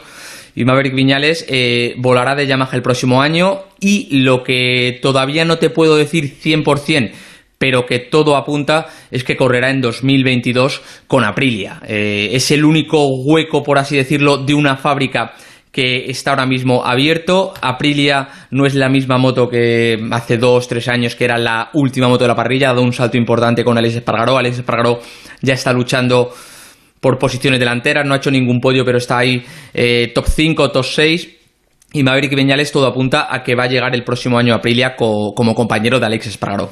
Fíjate, estaba pensando lo que son las cosas, ¿eh? El jueves, bueno, terminas cabreadísimo el fin de semana pasado. El jueves todavía te dura el cabreo tremendo y te pegas otra rajada contra tu marca. El jueves por la tarde les pide rescindir el contrato, estás caliente como una cerilla, les pide rescindir el contrato, que quiero terminar, tal, tal, tal, te dicen que sí, que no sé qué, no sé cuántos. Y ya cuando estás liberado de todo, que dices, joder, ha salido bien, mira, voy a dejar a estos, me voy a marchar al otro lado, llega el sábado y te marcas la pole y mañana vas a salir de carrera primero con todo el cabreo y todo lo mal que estaba la, situación. Y, eh, además... Esto es lo que ha dicho, vamos a escuchar, esto es lo que ha dicho Viñales después de hacer la pole hoy. Eh, tanto en la frenada como tumbado tengo mucho más grip y eso me permite girar. En, en es que estaba todo el rato fuera de la pista. Entonces ahí es donde tenemos que, entender el por qué pasa esto. Porque son muchas carreras que realmente paso de como hoy, ¿no? que al final me noto impresionante, a, estar el último. Es, es, difícil como piloto entender el, el, por qué, ¿no? y sobre todo en el equipo tampoco lo entienden y eso dificulta todavía más el, el poder dar el máximo. Hala, eh, ¿me decías, Chechu? No, te, decía que es que eh, no solo la pole, es que ha hecho un fin de semana impecable. Ha dominado los tres entrenamientos libres y ha batido a Fabio Cuartararo en la pole, que precisamente Cuartararo es un auténtico especialista a una vuelta. Ha hecho cinco de las ocho poles, hasta ahora las había hecho Fabio Cuartararo. Se la ha arrebatado en un mano a mano, por cierto, espectacular en, la, eh, aquí en Asen. Y, ya te digo, todo apunta además que mañana va a ser otro mano a mano entre Fabio Cuartararo y Maverick Viñales. Y yo si tuviese que poner un favorito, sería el propio Maverick Viñales. Joder. Eh, por cierto, ¿qué tal Márquez ha vuelto a piñar hoy? Hoy se ha, vuelto a caer. Hoy nos ha dicho, mira, nos ha confesado una cosa que no conocíamos y es que ayer después de, ¿cómo le diste? El piñazo que se, que se, que se dio, que, que le dolía todo eh, lo que más le preocupaba era el tobillo derecho y fue a hacerse un TAC al hospital. Esto ya te digo que es lo que nos ha contado hoy. Fue a hacerse un TAC porque no las tenía todas consigo, pensaba que tenía algo roto. Afortunadamente no tiene ninguna fractura en el tobillo, sí que lo tiene muy inflamado y hoy sí que nos ha comentado, nos ha confesado que toda la caída ayer, todos los golpes que tenía le han pasado factura, no ha sido rápido y aparte en la Q1 eh, cuando estaba haciendo esa vuelta rápida se ha vuelto a ir al suelo, esta vez una caída limpia, no ha tenido, o sea, no se ha hecho más daño del que, del que ya lleva y como nos ha dicho, la carrera de mañana que sale vigésimo mañana Márquez nunca había salido tan atrás en una carrera de MotoGP, él ha dicho que es un mero trámite, que está deseando acabar ya la carrera para coger unas vacaciones porque ya sabemos que después de esta carrera hay un parón de casi mes y medio hasta la siguiente carrera en Austria y tiene muchas ganas de parar y sobre todo, pues ahora que está con el cuerpo tan dolorido, descansar y, un poco y olvidarse de este fin de semana. Eh, mañana las carreras son horario habitual, ¿verdad? Efectivamente, 11, 12 y 20 Moto 2 y a partir de las 2 la carrera de MotoGP. Tenemos Jeremy Alcoba Pole en Moto 3, tenemos Raúl Fernández Pole en Moto 2 y tenemos Maverick Viñales Pole en MotoGP. Va a estar divertido mañana el Mundial de Motos en este Gran Premio. Chechu, un abrazo muy grande, hasta mañana. Otro, hasta luego. Adiós, amigo, chao. Espera, espera, espera. Bájame los motores. Antes de nada, eh, que hemos estado hablando antes de, de, la selección española, sabéis que jugamos el lunes contra Croacia. Hay una mala noticia para la selección croata para nosotros ni tan mal, pero bueno, aquí como va el tema de la salud de por medio, ojalá no hubiera que contarlo, pero Iván Perisic positivo por coronavirus en la selección de Croacia, no podrá jugar el lunes contra la selección española. Eh, repito, Iván Perisic, el futbolista, el jugador del Inter de Milán, positivo en la selección de Croacia, no estará el lunes contra la selección española, lo dice la Federación Croata. Ahora sí, la Fórmula 1 la tenemos en Austria este fin de semana. Mañana nos espera una bonita carrera con Verstappen en la pole, con Alonso partiendo octavo. Este es Fernando. Posiblemente, y, del año también. Eh, es verdad que he hecho algunas Q3, pero, pero yo creo que esta, sobre todo la Q2, ¿no? que he hecho séptimo me parece, ha sido una, una vuelta buena. He disfrutado y, al 100% ya, no al 100% porque siempre falta algo que, encontrar, pero mucho más cómodo con el coche si pienso en, en Bahrein o Imola, ¿no? al principio de año. Y Carlos Sainz sigue sufriendo muy atrás, no entró ni en la Q1, está sufriendo el bueno de Carlos.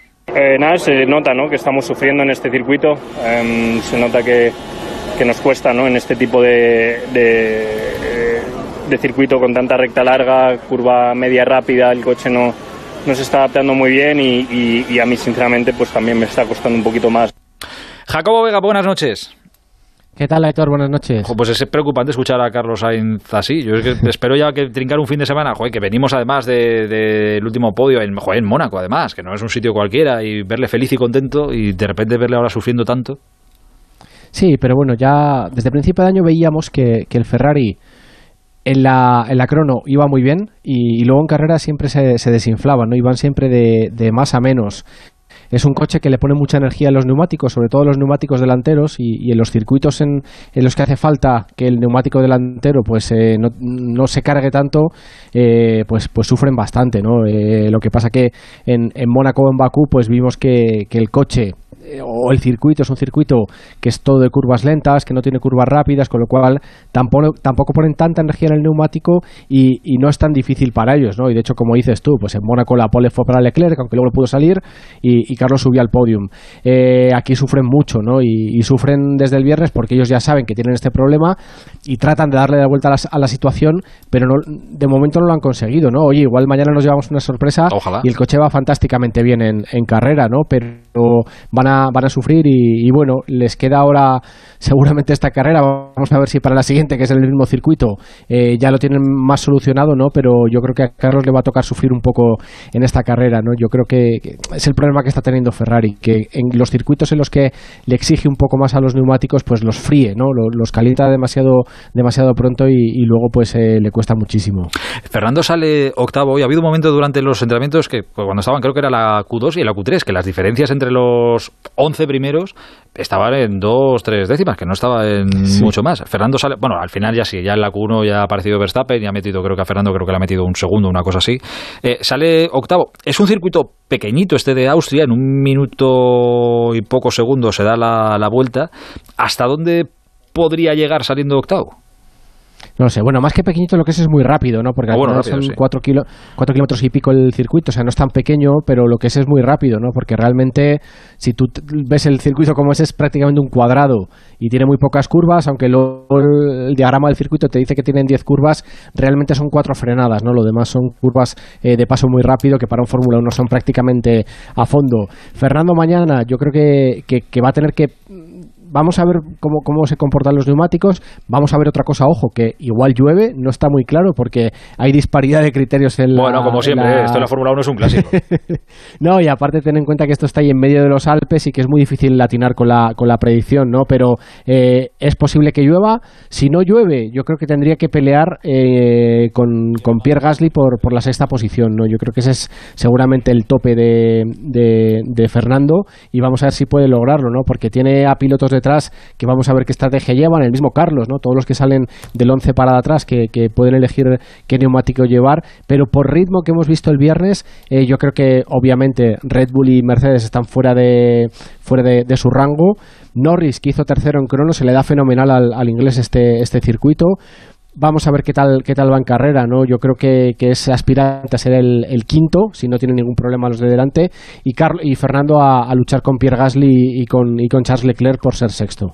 Fíjate cómo está de bonito, lo digo para que, insisto, aquí en España, si no tenemos a un español pelando allá arriba, nos cuesta mucho engancharnos a algo, ya tiene que ser bueno. Pues el Mundial de Fórmula 1 de verdad que está muy bonito, que está muy atractivo y la pelea Hamilton-Verstappen está de verdad para no perderse ninguna carrera. Y mañana a ver, yo tengo la sensación por cómo es el circuito y por cómo están los dos de que va a ser otra vez un mano a mano y una pelea eh, cara a cara, que no va a haber uno que se distancie del otro. Y eso tiene buena pinta siempre. Sí, la verdad, muy parecido a Francia, ¿no? Salía también primero Verstappen, segundo Hamilton. Verstappen falló en la salida, si os acordáis, que tuvo un mm. problema que, no giraba bien el coche y, luego le ganaron por fuera y le adelantó Hamilton y luego tuvieron que ser muy listos porque no les aguantaba el neumático y tuvieron que hacer una parada extra y al final se llevó la victoria. Aquí yo creo que no vamos a ver tanta creatividad en el tema de las estrategias, va a ser seguramente una parada y, vamos a ver quién sale mejor, ¿no? Hamilton necesita recortarle puntos ya a Verstappen porque como gane mañana Verstappen y le vuelva a meter puntos a, Hamilton se le va a empezar a hacer muy cuesta arriba el Mundial, pero como tú dices, está precioso, ¿no? Porque Hamilton ha encontrado un rival ya, eh, un Red Bull que va muy fuerte, Verstappen que se lo está creyendo y va fortísimo y, Hamilton que lo tiene complicado y ya te digo, si no gana mañana se le pone el Mundial Mundial ya se le empieza a poner muy costa arriba. Joder, está, está bonito por eso, porque por fin Hamilton tiene un rival, que antes era un paseo de Mercedes por aquí, Mercedes por allá, eh, Hamilton primero, Bota segundo, no sé qué. No, no, ahora hay rival, y un rival muy serio, además. Sí. Y ojito también con, Checo Pérez, con el mexicano, el compañero de Verstappen, que está funcionando muy bien en estas primeras carreras del año y está siendo un complemento perfecto para Max, ¿no? Porque le está siempre quitando puntos a Walter y Bottas y cuando puede se los quita Hamilton también, ¿no? Está trabajando muy bien el mexicano. Ves, igual el bueno de Bottas no está teniendo tampoco demasiada suerte. Eso también no, eso también es verdad. Tampoco es que él la busque en muchos de los casos, pero no está teniendo demasiada suerte. Eh, mañana la carrera a las 3 de la tarde la contamos aquí, por supuesto, en Radio Esteo del Motor, entre otros con Jacobo Vega, con David Alonso, con Rafa Fernández, aquí estará todo el mundo, y con el gran Joan Vila del Prat, que, bueno, es que lo retuiteó el, otro día en las redes sociales, con lo cual creo que se puede decir, la hija de Joan Vila del Prat va a trabajar en Alpine, o está trabajando ya en Alpine. No sé exactamente sí, sí. mañana se lo preguntaré, supongo. Sí, se lo preguntamos mañana porque yo la verdad que no he hablado con Joan tampoco y igual que tú lo vi en Twitter, a la hija la conozco porque eh, cuando Joan trabajaba, bueno, yo estaba en Antena 3 y, Joan estaba en Movistar, que éramos las dos teles que hacíamos la, la Fórmula 1, pues alguna carrera ha venido, ¿no? Y, le gustaba muchísimo la Fórmula 1 y mira, pues eh, fenomenal, ¿no? Hay muchísimo talento español en la Fórmula 1, en muchos equipos, en Alpine hay también eh, mucha más gente española, hay otra chica también ingeniera trabajando en Alpine, en McLaren hay muchísimos españoles trabajando y están haciendo un, trabajo fenomenal eh, y en todos los demás equipos, en Mercedes, en Red Bull, en Ferrari, en todos. ¿no? Hay muchísimo talento español ahora mismo en la Fórmula 1. Desde hace unos años somos eh, ya exportadores de, talento, de ingenieros, de mecánicos. Nos ha salido la noche reivindicativa, pero como tiene que ser, que somos muy buenos. Eh, Jacobo, mañana te escucho. Un abrazo muy grande. Un abrazo, Aitor. Adiós, amigo. Chao.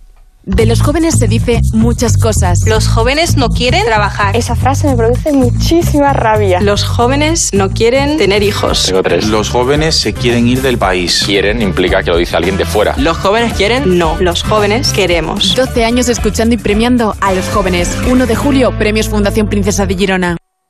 1, 2, 3, 4. Llega el día más esperado de la semana. Disfruta del viernes con un programa Gran Reserva. Una charla entre amigos con análisis, opiniones y recomendaciones literarias y audiovisuales. Un servidor de ustedes, el que os invita a todos a hablar sobre el libro de Trapiello. Es una serie súper atractiva en el sentido de la parte Sorkin que nos gusta, ¿no? La de la política americana. Una serie reivindicativa. Para muchos fans es el mejor disco que nunca grabó el, el artista de Florida. Fue un tiempo complicado para Tom Petty. La Cultureta Gran Reserva con Rubén Amón. Los viernes a la una y media de la madrugada y a cualquier hora en la app y en la web de Onda Cero. Te mereces esta radio. Onda Cero. Tu radio. Onda Cero quiere ser aún más útil para ti. Ofrecerte, como siempre, información contrastada y fiable en todo momento pero además en todos los formatos, para que puedas acceder al instante a los datos actualizados, para que nos escuches y nos veas. Por eso Onda Cero ha renovado su web, más visual e intuitiva, con nuevas funcionalidades, buscador avanzado, área personal, un diseño más actual para una web que se adapta mejor a tu móvil para que accedas a nuestros programas y a la última hora desde donde quieras y cuando quieras. Ahora Onda Cero se escucha y se ve. Descubre la web renovada de Onda Cero. Te mereces esta radio. Onda Cero, tu radio. Juan Ramón Lucas te acompaña y recorre contigo las principales noticias del día. No habrá que pensar en un modelo educativo que materia fiscal, empleo, prestaciones. ¿Qué es lo más importante desde el punto de vista? El turismo. En esta parte final hemos tocado algunos de los temas más importantes. Lucas te ayuda a entender la actualidad. Cada tarde a las 8, la brújula de Onda Cero. Y siempre que quieras, en la app y en la web. Te mereces esta radio. Onda Cero, tu radio. Toma Energisil Vigor. Energisil con maca contribuye a estimular el deseo sexual. Recuerda, energía masculina, Energisil Vigor. En Onda Cero seguimos en el transistor. Aitor Gómez. Lo hemos contado hace unos minutos, lo recuerdo, noticia importante de cara al partido que jugamos el lunes contra Croacia en Copenhague. Baja importantísima la selección croata, ha dado positivo por COVID. Eh, Iván Perisic, el jugador del Inter de Milán, no jugará el lunes contra la selección española. Hola Rubi, buenas noches. Muy buenas. Baja muy importante para Croacia. Sí, hay que decir que el resto de los integrantes, tanto de jugadores como cuerpo técnico y demás, han dado negativo, pero Perisic ha dado positivo. Evidentemente tendrá que estar 10 días en aislamiento y efectivamente se va a perder el partido contra, contra España. Pues si nos, si nos acordamos lo difícil que fue para nuestra selección antes de viajar a la Eurocopa, lo que Mm. Pasamos después de lo de Busquets, imaginaos en plena Eurocopa eh, y con un partido de octavos de final a la vuelta de la esquina. Pues así está ahora mismo la selección croata. Y a ver qué ha pasado para que haya un positivo en mitad de Exacto. la burbuja. Y lo más importante, que Perisic ojalá esté bien, asintomático Ojalá. y lo pase sin ningún problema. Bueno, empiezo con malas noticias porque hoy jugaba España ante Rusia en el Europeo Femenino de Baloncesto y hemos perdido. España 74, Rusia 78. Ya no teníamos opciones de medalla tras la derrota el otro día ante Serbia y hoy nos hemos quedado sin el billete para el premundial. Y fíjate qué cabreo tenía el seleccionador español Lucas Mondelo. Eh, simplemente lo resumo en una frase que es no nos respetan. Los árbitros no nos respetan. Y, y os digo porque las jugadoras eh, insignia de otros equipos eh, no tienen faltas. Nuestras jugadoras más jóvenes cargadas de faltas. Ahora mismo nosotros nos faltan nombres respecto a otros equipos. Mira, yo no me lo creo y reto, lo podemos ver en vídeo si queremos, que Musina y Badeva, que son las dos jugadoras más importantes de Rusia, han jugado 37 minutos las dos, han metido manos, han hecho lo que han querido, y una ha hecho una falta y la otra cero faltas. Pues muy cabreado con los árbitros el seleccionador Lucas Mondelo. Eh, la única posibilidad que tenemos de ir al Mundial eh, pasa por conseguir el oro en los Juegos Olímpicos. Ojalá, ojalá se pudiera dar la victoria en los Juegos Olímpicos y así ir al Mundial.